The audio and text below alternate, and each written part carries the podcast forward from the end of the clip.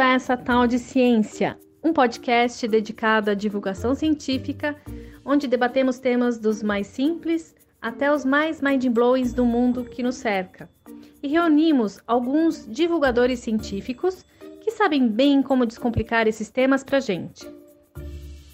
O Jefferson Stefanelli, da página Universo Genial, a Alessandra Rocha, do canal Estimulando Universos, a Jaquita, do canal Café com Pimenta com Jaquita, o Pércio, da página Quântico Raiz, a Cris, da página Via Saturno, o Rogério, da página Astronauta Urbano, e eu, Dani, da página Planeta Inusitado. Sempre nos perguntamos acerca de como a vida surgiu em nosso planeta. A astronomia é o campo que cuida dos saberes sobre o universo, sua origem, leis e curiosidades. Entretanto, para responder a muitas perguntas, esse campo precisou se desmembrar em outras áreas complementares.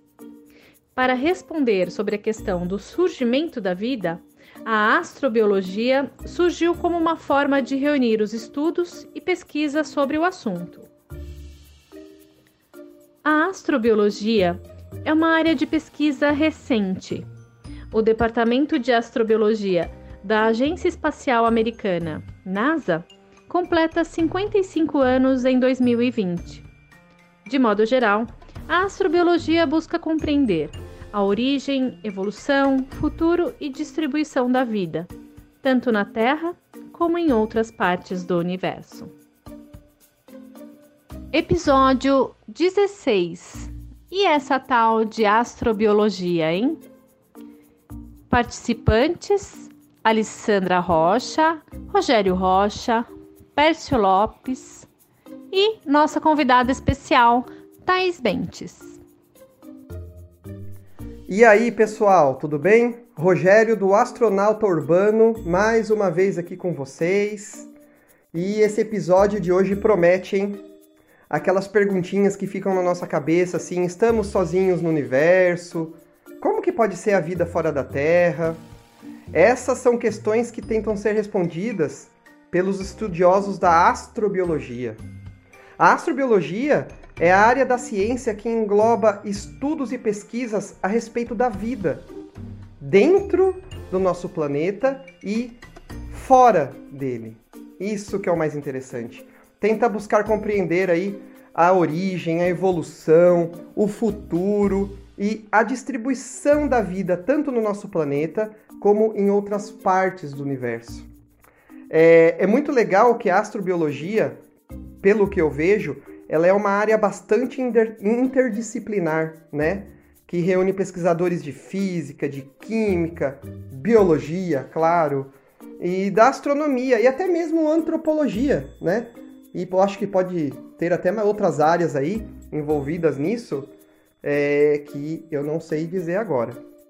E eu tenho duas perguntas, assim, as, eu tenho várias perguntas, mas duas perguntas que me assombram, que são é, a primeira, o que é vida, né? Porque a gente tem um conceito de vida sobre o nosso planeta, a vida que nós conhecemos. Mas para a astrobiologia, o que é vida, né? E onde nós iremos buscar vida fora da Terra? É, os meios de pesquisa, os objetivos. Cara, esse episódio vai ser, para mim, formidável, né? E é claro que a gente vai aproveitar muito, porque a convidada do episódio de hoje não é nada mais, nada menos que a astrobióloga Thaís Bentes. Muito legal ela estar tá aqui com a gente, vai responder nossas perguntas, vai explicar aí de uma forma minuciosa como funciona a astrobiologia. Tudo bem com você, Thaís? Bem-vinda! Olá a todos, aqui é a Thaís Bentes. É um prazer estar falando com vocês aqui nesse podcast. Bom, é, falando um pouquinho da minha trajetória acadêmica, eu sou bióloga de formação, tenho mestrado em Física e Astronomia. E faço doutorado também em Física e Astronomia, com um projeto focado em astrobiologia. E eu venho trabalhando nesse campo de pesquisa da astrobiologia desde o comecinho da minha graduação, trabalhando com microrganismos extremófilos, com ambientes extremos e também com Marte. Bom, e o que é essa tal de astrobiologia que o Rogério muito bem pontuou? Como ele mesmo disse, ela é um campo de pesquisa com múltiplas abordagens acadêmicas de diferentes áreas para estudar o fenômeno da vida. Então, em astrobiologia, a gente enxerga a vida como mais um fenômeno físico-químico que, aparentemente, dadas as condições ideais, ela pode surgir no ambiente. Então, a gente utiliza como modelo a vida na Terra, que é o único exemplo que a gente tem atualmente de vida. E dentro desse campo, a gente tenta entender quais foram os eventos que permitiram que a vida surgisse no nosso planeta, os processos de evolução, e isso em profunda conexão com a evolução planetária também, e a distribuição da vida nos mais diferentes ambientes aqui do nosso planeta, ambientes extremos. E hoje a gente tem a oportunidade de se perguntar se existe vida fora da Terra também. E aí pessoal, beleza? Eu sou o Pércio da página Quântico Raiz é, esse é mais um episódio do nosso podcast Essa Tal de Ciência, né? O episódio de hoje é Essa Tal de Astrobiologia. É, esse podcast ele é especial, né? Porque ele se dedica a estudar a vida, né? A vida é o que nós temos de mais belo no nosso universo. É, nessa, nessa imensidão toda, sem dúvida, acho que é o fenômeno mais incrível que nós temos, né? Uma coisa a gente pode afirmar com certeza: existe vida em pelo menos um lugar do universo, que é aqui na Terra. Agora, em outros lugares, né? Será que a vida existe em abundância? Será que a vida é um processo comum? Então, o, o laboratório que nós temos é, para estudar esse fenômeno é a própria vida na Terra, né? Por isso que o Rogério comentou que a astrobiologia ela não estuda só a vida extraterrestre, ela tem que estudar a vida aqui na Terra também, né? A gente tem que usar esse exemplo para tentar para tentar entender como funciona esse processo. Né? Como que moléculas simples evoluem para moléculas complexas? Como que matéria inorgânica se combina e se transforma em matéria orgânica? Enfim, qual que é a receita, né? Se é que existe uma receita. Então é isso que esse nosso episódio de hoje vai tratar. Como e onde esse fenômeno incrível que é a vida surge. E bom, já que a gente está falando sobre o fenômeno da vida, como o Rogério perguntou, o que é vida? Né? A gente está num momento de pandemia onde um vírus é capaz de parar nossas atividades e muitos autores não consideram os vírus como vida. E o que a gente vem utilizando em astrobiologia é a definição oficial da NASA, que a NASA usa nos seus programas de busca, que diz basicamente que vida é um sistema químico autossustentado, capaz de sofrer evolução darwiniana. Mas essa definição ela é muito ampla e bastante genérica, e será que os vírus entram nessa definição? É o que a gente pode discutir um pouquinho também. Bom, apesar de inúmeras definições de vida, toda vida na Terra depende de uma célula de uma forma ou de outra. E a célula tem uma característica muito especial, que é a membrana, que isola o meio intracelular do meio extracelular. E serve para inúmeras funções também. E os vírus não têm células, então eles dependem de uma célula para fazer a transferência genética existem grupos emergentes focais trabalhando com a possibilidade de exovírus, ou seja, vírus fora da Terra. Então, será que com a definição que a gente tem de vida, que é a definição da NASA, a gente consegue para Marte procurar um vírus? Provavelmente não. Então, a gente vem trabalhando, grande parte da, do campo de astrobiologia vem trabalhando com a vida baseada em célula, especialmente micro-organismos, que a gente vai conversar um pouquinho hoje.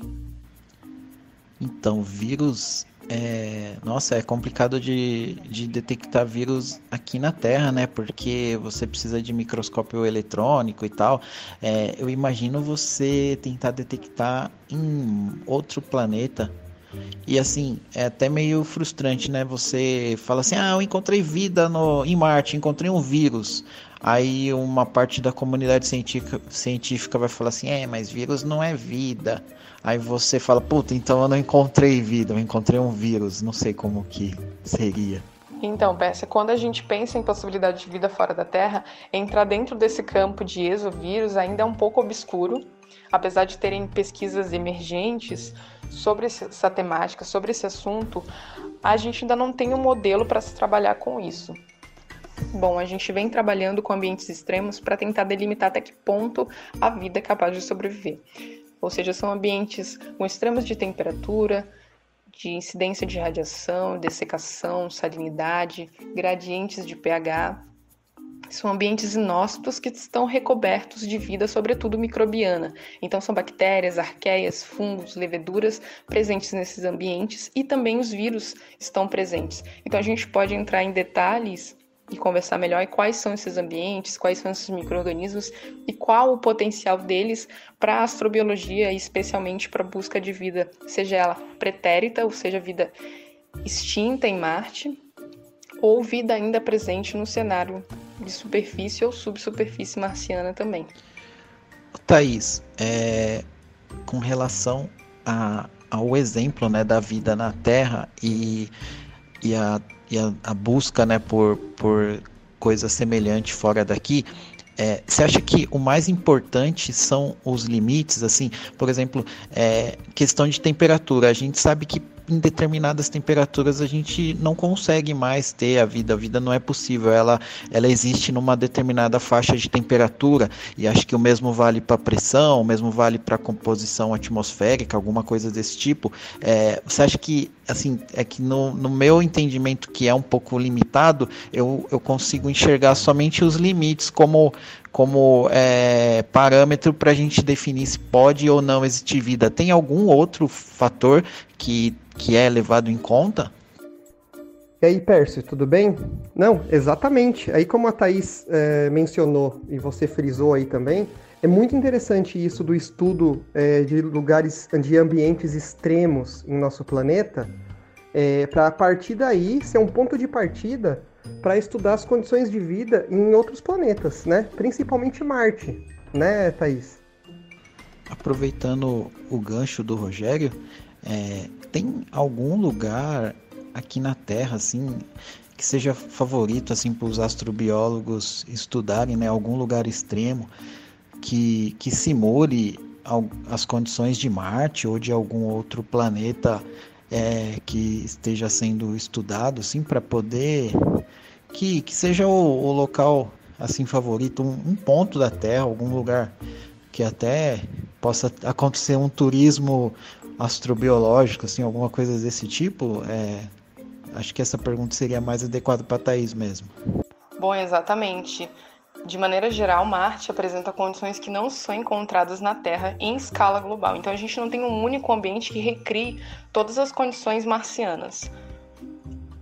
E para a gente começar a falar dos ambientes análogos a Marte, aqui na Terra a gente pode começar do alto pensando na estratosfera terrestre. É um ambiente extremamente interessante porque junta vários parâmetros da superfície marciana, principalmente a influência da radiação. Então, em Marte, por ter uma atmosfera relativamente fina, há uma alta incidência de radiação, especialmente a radiação UVC.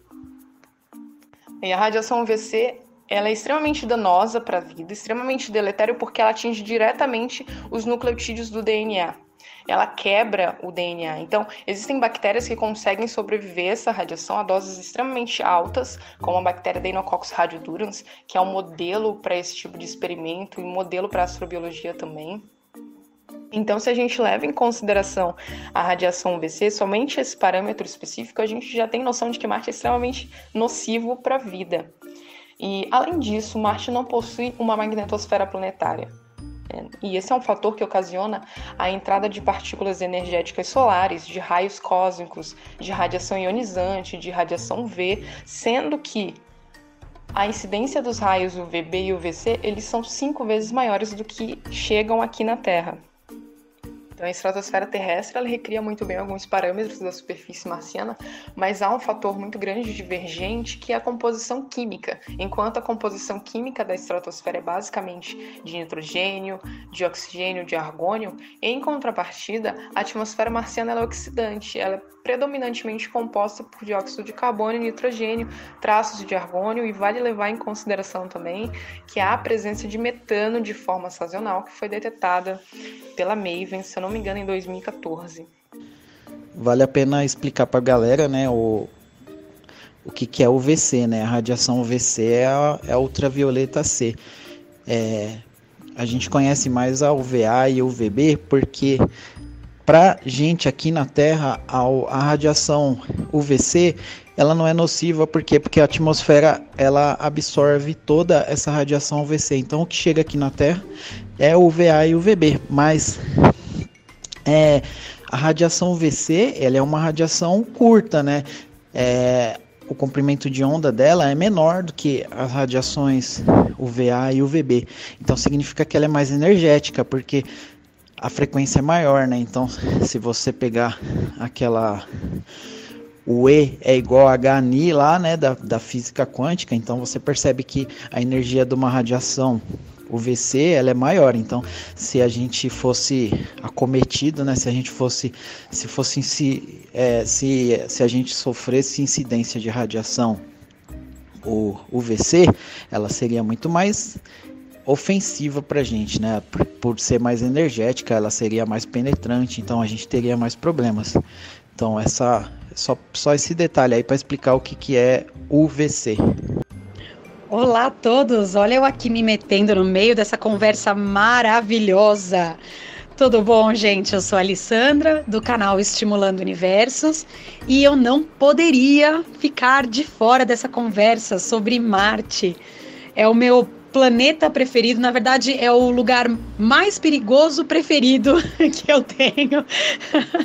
Olha só, é muito legal isso tudo que a Thaís está trazendo, é, esse panorama até então sobre a atmosfera de, de Marte, sobre o solo, sobre a falta da magnetosfera, né? É muito legal que a astrobiologia ela caminha juntinho, né, com os estudos da ciência planetária, porque depende sim de como o planeta foi formado, qual é a evolução é, geológica desse planeta, atmosférica e tudo mais, para que a gente possa fazer algumas análises comparativas com o que a gente conhece aqui no planeta Terra de, de vida e ambientes extremos para vida ser possível, né?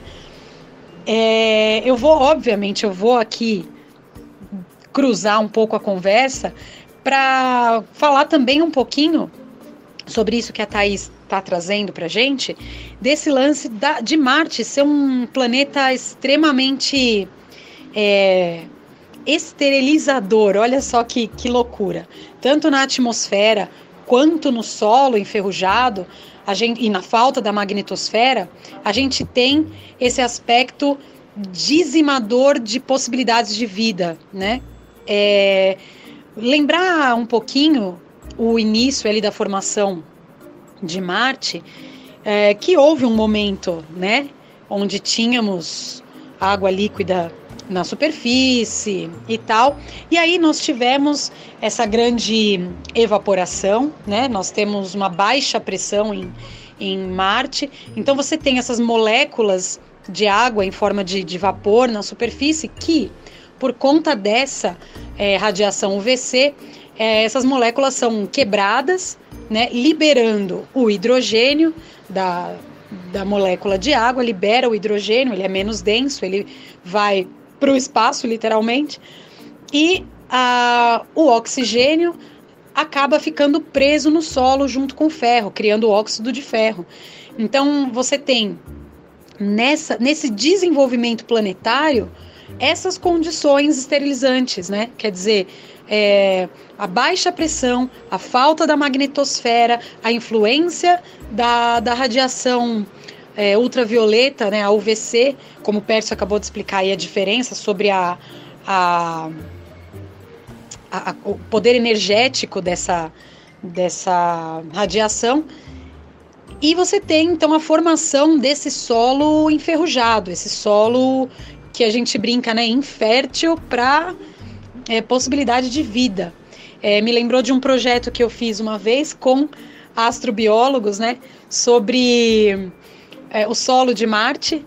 E aí então a gente propunha, né, para a criançada plantar feijõezinhos, aquela velha e boa é, experiência, né, de escola, de, de plantar feijõezinhos.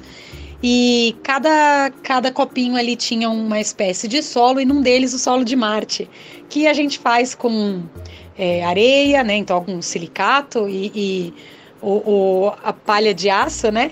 Então a gente tem ali o, o tal do bombril diluído ali com água tal, e até que a gente consegue enferrujar esse solo, então ele fica com aquele aspecto vermelho mesmo e totalmente enferrujado, e a gente planta ali o feijãozinho e aquilo ali não dá em nada, né? Não dá em nada mesmo. É seco, com esse tipo de solo, é impossível mesmo a gente ter algum tipo de, de vida como conhecemos. Impossível, eu digo, até hoje, porque é isso que é legal da ciência. Sobre novos dados, temos novas ideias, né? E lembrar que na superfície de Marte, hoje, o que temos ali é uma impossibilidade de água em estado líquido. Né? Justamente por causa da baixa pressão, a gente tem a passagem do sólido para o gasoso, né, a sublimação é, direta. Então, assim, é, existe ali um ponto, né, ponto triplo, que a dada temperatura e pressão, é, você consegue ter água em estado líquido. E nesse exato momento, Marte está abaixo desse ponto, onde a gente tem a sublimação direta. Então, isso também é um fator é, que dificulta né, essa essa, esse encontro de vida em Marte. E uma perguntinha que eu sempre coloco ali nessa questão da, da astrobiologia é o lance de que se a vida pode ter migrado da superfície para o interior do planeta nesse momento é, onde a água começa a ser sublimada, é, onde você tem essa oxidação do solo. Existe algum algum estudo nessa área, Thais, que mostra essa migração de vida da superfície para dentro do planeta? Quer dizer, que se a gente pudesse investigar ali dentro, né, a estrutura interna, a gente poderia encontrar alguma coisa? O ambiente ali é mais favorável?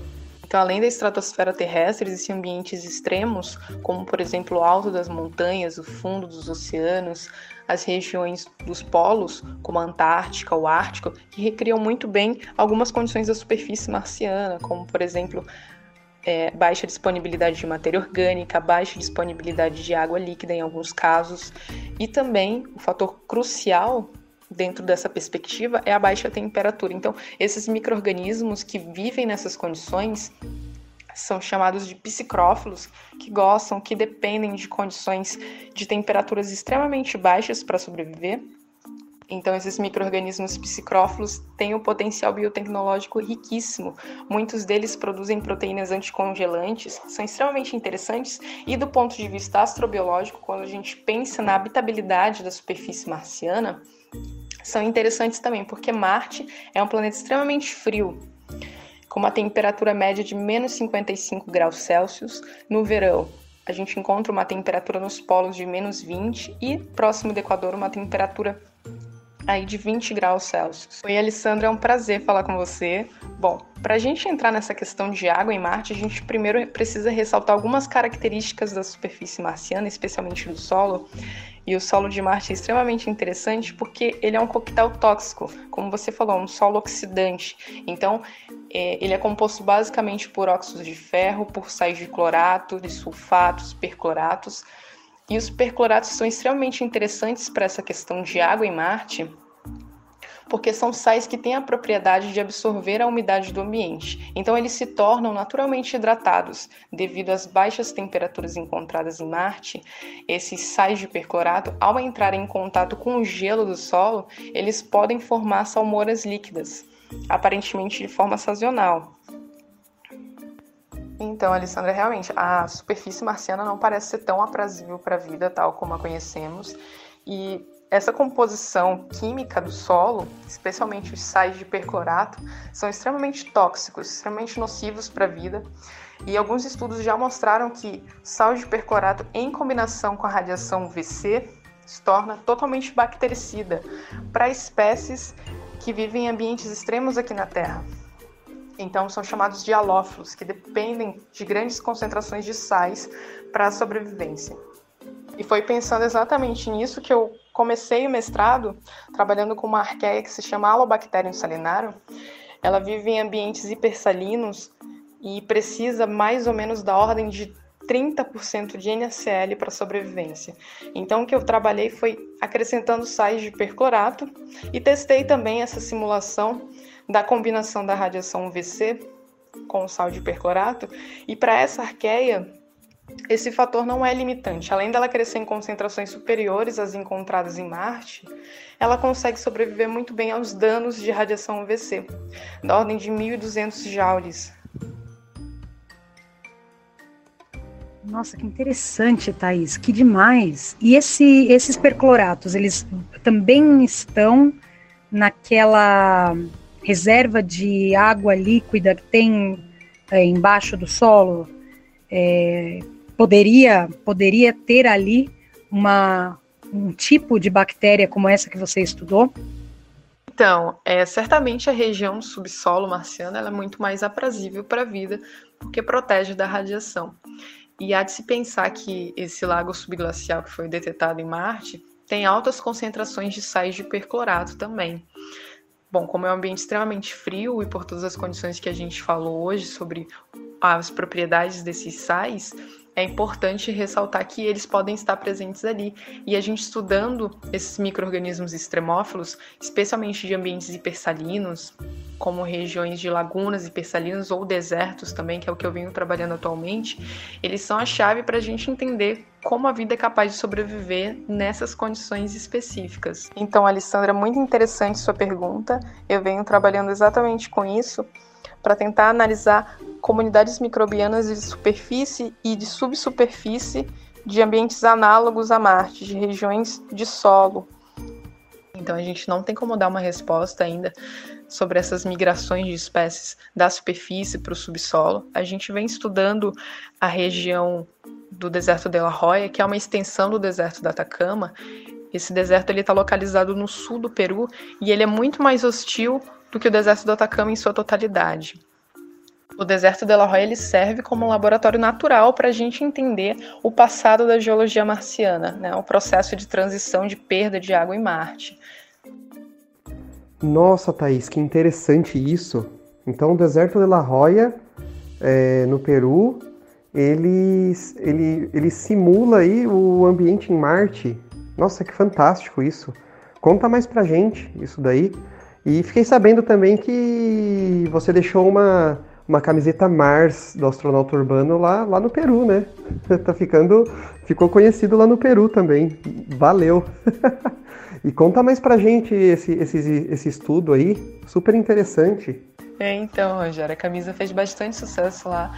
Eu acabei esquecendo porque eu tive que voltar nas pressas para cá, porque o, o deserto de La Roya, como é um ambiente hostil, a gente, quando vai fazer esse tipo de coleta, também sofre bastante. Então, muitos trabalhos de astrobiologia eles estão inseridos dentro desse campo de microbiologia ambiental, onde a gente realmente precisa ir para os ambientes extremos para coletar essas amostras e depois trabalhar com elas em laboratório. E eu venho trabalhando com as amostras do deserto de La Roya aqui na Univap, e o que a gente tem feito é a parte de sequenciamento de DNA para tentar identificar quais são os, os micro-organismos presentes tanto na superfície do solo como no subsolo também. Então, um dos experimentos importantes que a gente vem fazendo para trabalhar com esses extremófilos em simulação marciana é experimento de resistência à radiação UVC, que é o que a gente já conversou um pouquinho hoje, para ver até que dose o microorganismo é capaz de tolerar.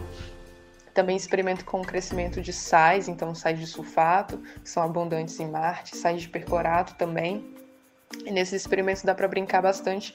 Por exemplo, dá para fazer o crescimento dos micro-organismos com sais, na presença de luz ou na ausência de luz, também dá para retirar o oxigênio. Então a gente vem trabalhando para testar realmente quais são os limites desses micro-organismos.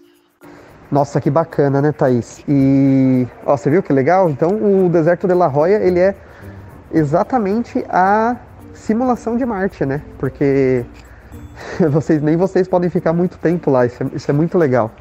E a Univap é super. Nossa, eu acho a Univap sensacional nessa questão. Inclusive, galera, na Univap tem um planetário, tem um observatório lá, né?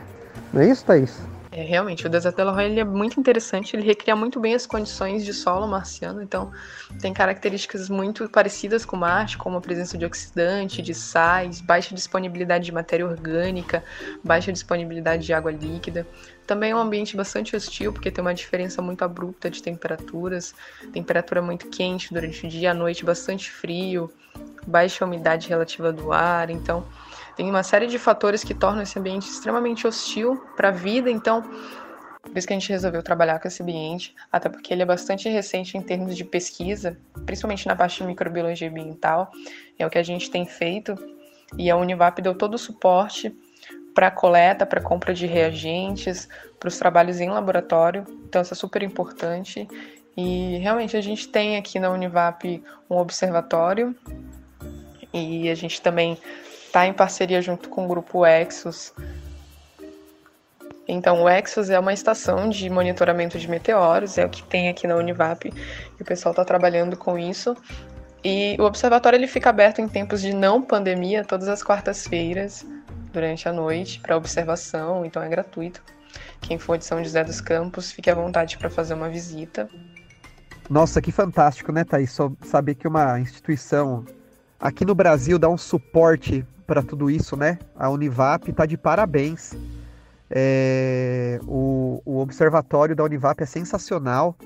E, e, São José dos Campos tem um suporte muito legal para isso daí, dessa parte da astronomia, né? Tem o INPE, pô. Eu lembro que no ano passado eu fui ver o trânsito de Mercúrio lá no INPE. E é claro que estava nublado, né? Mas São José dos Campos aí é uma cidade que está perto da gente, perto, pelo menos de você, né, Thaís? E, e de mim, aqui que moro em Guararema, é, que dá todo esse suporte, é sensacional. Parabéns para a Univap aí, por todo esse suporte que está dando aí para vocês, por essa pesquisa aí da astrobiologia, de verdade. Aliás, aí o pessoal do INPE, Instituto Nacional de Pesquisas Espaciais, sensacional, muito acolhedor. E quero mandar um salve, um abraço aí pro doutor astrofísico João Braga, amigão nosso aí. Mandar um salve para ele. Um abração, doutor João. Nossa, é muito legal saber disso, saber que tem gente aqui trabalhando para isso. E é uma coisa muito legal que eu incentivo pra caramba os meus alunos é, a entenderem mais sobre astrobiologia. E eu sempre brinco com eles, falo, olha, isso aí é profissão do futuro, hein, galera? Com esses 4 mil exoplanetas até hoje é, identificados. É, nós vamos precisar de muitos astrobiólogos para analisar essas condições de, de surgimento ou que já houve, né, vida nesses exoplanetas. Então vamos lá, mãos à obra, criançada, e vamos estudar bastante biologia, astronomia, física, química, para que a gente tenha é, formação suficiente para termos bons profissionais, né? E é legal que eu falo para eles assim, né? Olha, é um campo novo. E eles me perguntam, mas novo quanto? Para eles, novo é alguma coisa de agora, né? Então, eu vou dar para vocês mais ou menos um panorama é, dessa questão da astrobiologia nas explorações, nos programas de exploração que nós temos até hoje. Bom, então vamos seguir ali com um pouquinho de cronologia. Em 1959, 1960, a NASA cria esse primeiro projeto de astrobiologia, que seria procurar vida, traços de vida, formas de vida no, pelo universo, né? Por aí. E é claro que antes eles tinham um termo que era exobiologia, que na verdade era bem essa ideia mesmo, é a vida fora do planeta Terra, procurar vida fora do planeta Terra. Mas aí a gente tem essa adequação de nomenclatura. astrobiologia, que seria é, o estudo da vida, como né, a própria Thais falou, o estudo da vida aqui no nosso planeta em situações extremas, para que a gente possa achar situações parecidas em outros planetas. Então, por isso que a gente não fala mais a, a exobiologia, né, mas sim astrobiologia, que seria esse estudo comparativo de ambientes, né? E aí, então, em 1976, a gente tem a missão Viking, né, para Marte, que esta tinha como uh, objetivo primeiro ali, que seria buscar traços de vida em Marte. E aí depois, em 1997, a gente teve o querido Pathfinder. Na verdade, o Pathfinder ele já tinha um objetivo um pouco mais direto. Não era simplesmente traços de vida, mas era uma exopaleontologia. Então era para achar fósseis de possível vida é, microscópica, né? E é, a, gente, a gente ainda tem análise de vários dados é, da Pathfinder. É muito curioso que ainda tem muito dado ainda sendo levantado, né? Isso foi lá em 1997. Aí depois, em 2003, a gente teve uma pequena falha a missão Beagle 2 é, também tinha é, por objetivo encontrar algum traço de vida, mas assim, falhou em mandar os dados, porque aparentemente ela quebrou na superfície. E aí a gente chega para o nosso querido Curiosity. O Curiosity, nosso robozinho mais do que querido é, lá em Marte, é, ele leva com ele um laboratório, né? O Mars Science Laboratory, que é, vai fazer análises para encontrar condições de vida em Marte. E olha, gente, vocês não têm noção o tanto de dado que desde 2012 a gente recebeu nessa questão. Né? Então é um laboratório mesmo de, de química, analisando compostos, analisando atmosfera e solo. E esse panorama aí que a Thaís passou para a gente sobre as condições que encontramos no planeta Marte, o Curiosity tem uma grande participação nesses dados, como, por exemplo, é, a presença de carbono orgânico nas rochas do, do, da superfície, a presença de metano na atmosfera, as variações de metano né, na atmosfera, o solo argiloso, né, que argila a gente sabe só pode ser formado em presença de água, né? E então assim, o Curiosity ele deu ali muito material para para astrobiologia ganhar um grande fôlego, né? Principalmente na busca de vida em Marte. E aí, é...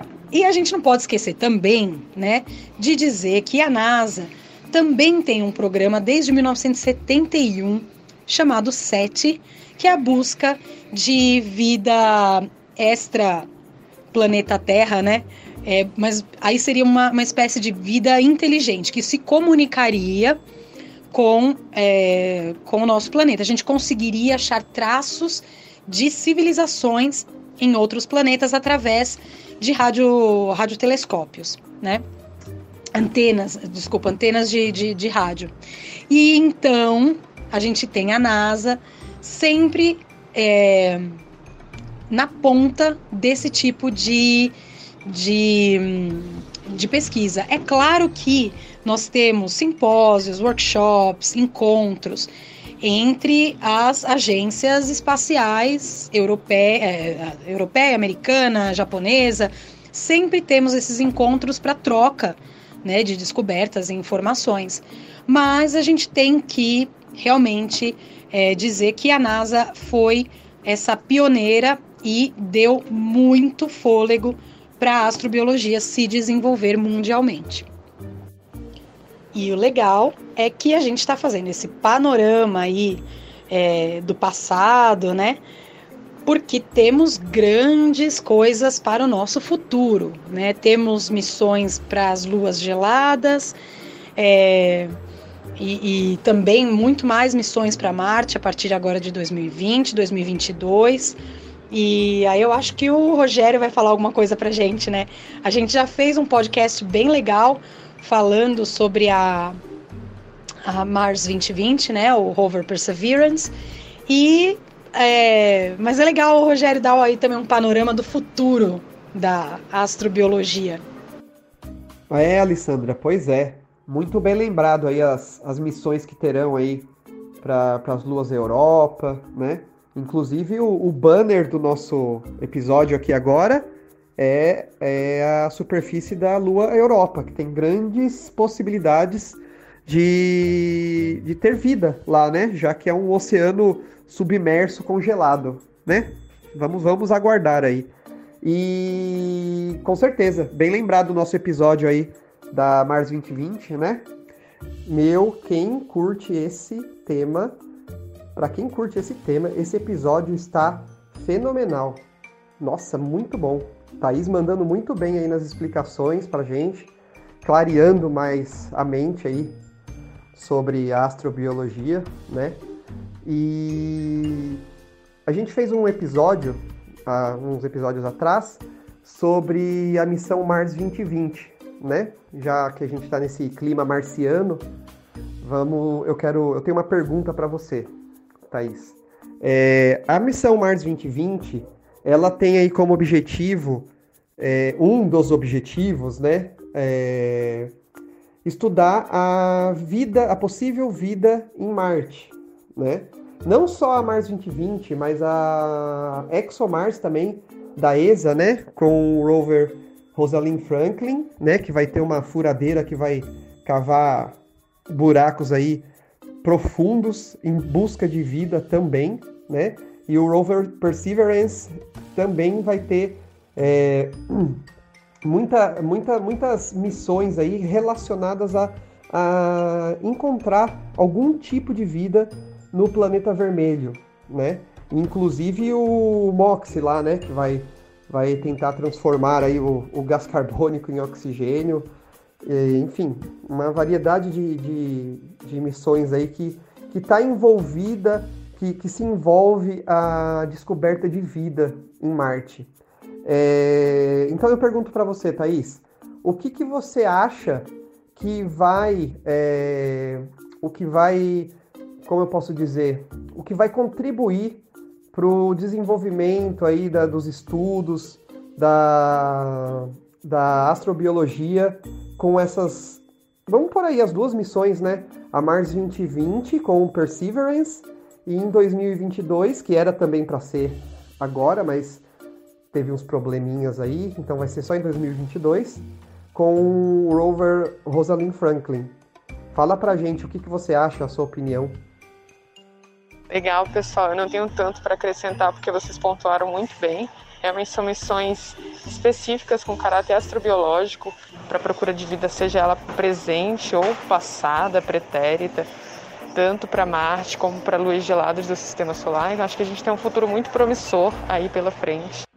É verdade, Thaís, é verdade mesmo, né? E espero que, que nessa nova corrida espacial, nessa nova fase da corrida espacial, né, vamos dizer assim, é, eles encontrem bastante coisas aí interessantes, né? E com certeza vai. Isso é, é fato.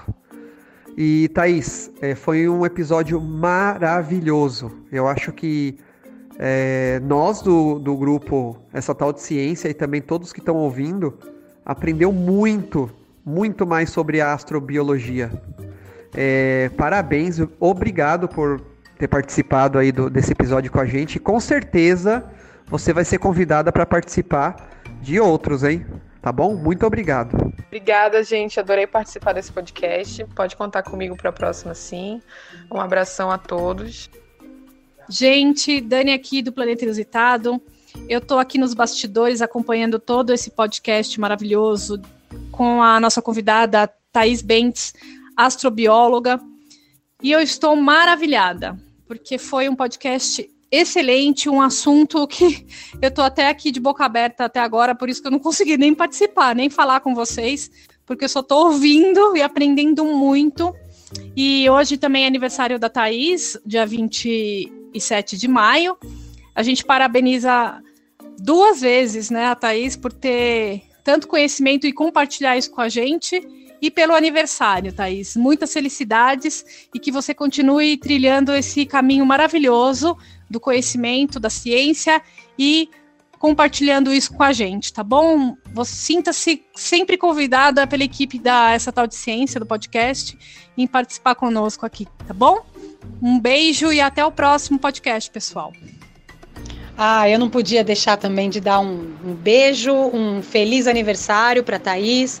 Foi realmente uma honra ter a tua presença aqui no nosso podcast e como a Dani falou e o Rogério, esteja sempre convidada a participar aqui do Essa Tal de Ciência. Eu não preciso nem falar o quanto eu adorei esse podcast. É, é o assunto que eu mais amo no mundo ciência planetária, é, astrobiologia. Eu sou simplesmente apaixonada, é minha área de, de, de estudo. Então, foi demais, foi maravilhoso. Espero que quem esteja ouvindo o podcast tenha a mesma sensação e a mesma satisfação que nós tivemos aqui fazendo. E o pessoal que está escutando, por favor, deixem aí nas nossas mídias sociais, no Twitter, no Insta, é, os comentários, tá bom? O que, que vocês acharam? Quais coisas vocês não sabiam e descobriram nesse podcast incrível? É, pode fazer pergunta que a gente encaminha para a Thaís depois e ela, e ela também responde para vocês. Muito obrigada e a gente se vê no próximo Essa Tal de Ciência. E chegamos ao final de mais um podcast da Essa Tal de Ciência. Espero que vocês tenham gostado e sintam-se à vontade para falar conosco em nossas páginas lá no Instagram. Universo Genial, Estimulando Universos, Café com Pimenta com Jaquita, Quântico Raiz, Planeta Inusitado, Astronauta Urbano e Via Saturno. Chama a gente no direct que a gente responde para vocês, tá bom? É muito importante a participação de vocês e falem sempre conosco. Fiquem à vontade. Muito obrigada e até o próximo podcast.